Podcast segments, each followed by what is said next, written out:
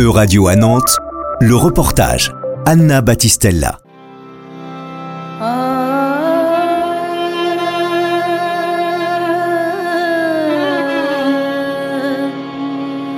Vous avez les montres, nous avons les tombes, dit un vieil adage afghan.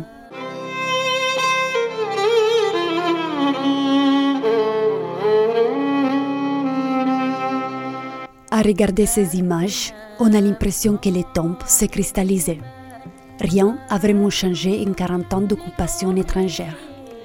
L'Afghanistan, à travers la caméra de Eric Bouvet, Andy Spira et Jim Hullebrock, ressemble à une vieille poudrière des coutumes, des problèmes et d'intérêts. Avec des styles différents et un langage commun, la photographie, on observe les visages d'un pays dont on ne connaît qu'une seule expression, celle de la violence, des genres, criminels ou armés. Les photographies couvrent trois périodes différentes de l'histoire récente du pays. L'invasion de l'Union soviétique, la guerre au terrorisme des États-Unis et de l'OTAN, et la prise du pouvoir des talibans à Kaboul dès l'été 2021, transversale à tous, les voiles, les pacoles, la destruction, les regards vides des soldats et celui pénétrant des combattants. L'exposition Afghanistan, les causes pour Horizon est ouverte au public du 12 au 30 octobre 2022 à Cosmopolis et offre un regard sincère et pointu sur le pays qui depuis 20 ans remplit les chroniques de l'Occident.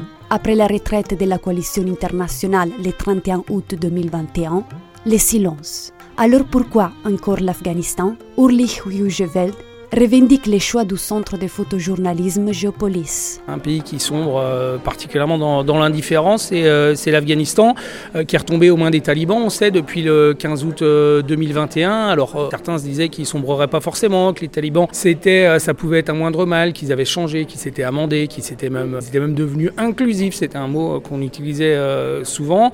Et bah, force est, de constater que, que, pas du tout. L'Afghanistan, c'est un pays où près, selon les chiffres des organisations internationale, 97% de la population va tomber sous le seuil de pauvreté. C'est un État où, contrairement aux promesses des, talibans, euh, les petites filles ne peuvent plus aller à l'école. Donc je pense que c'est important d'en parler, euh, de continuer à essayer de, mettre un petit peu le focus sur, sur ce pays qui vit une réalité terrible, euh, tragique. Et puis en plus, ça fait 40 ans que ça dure. Justement, essayer de montrer une image pas complète, on pourra jamais le faire, mais au moins qui essaye de l'être.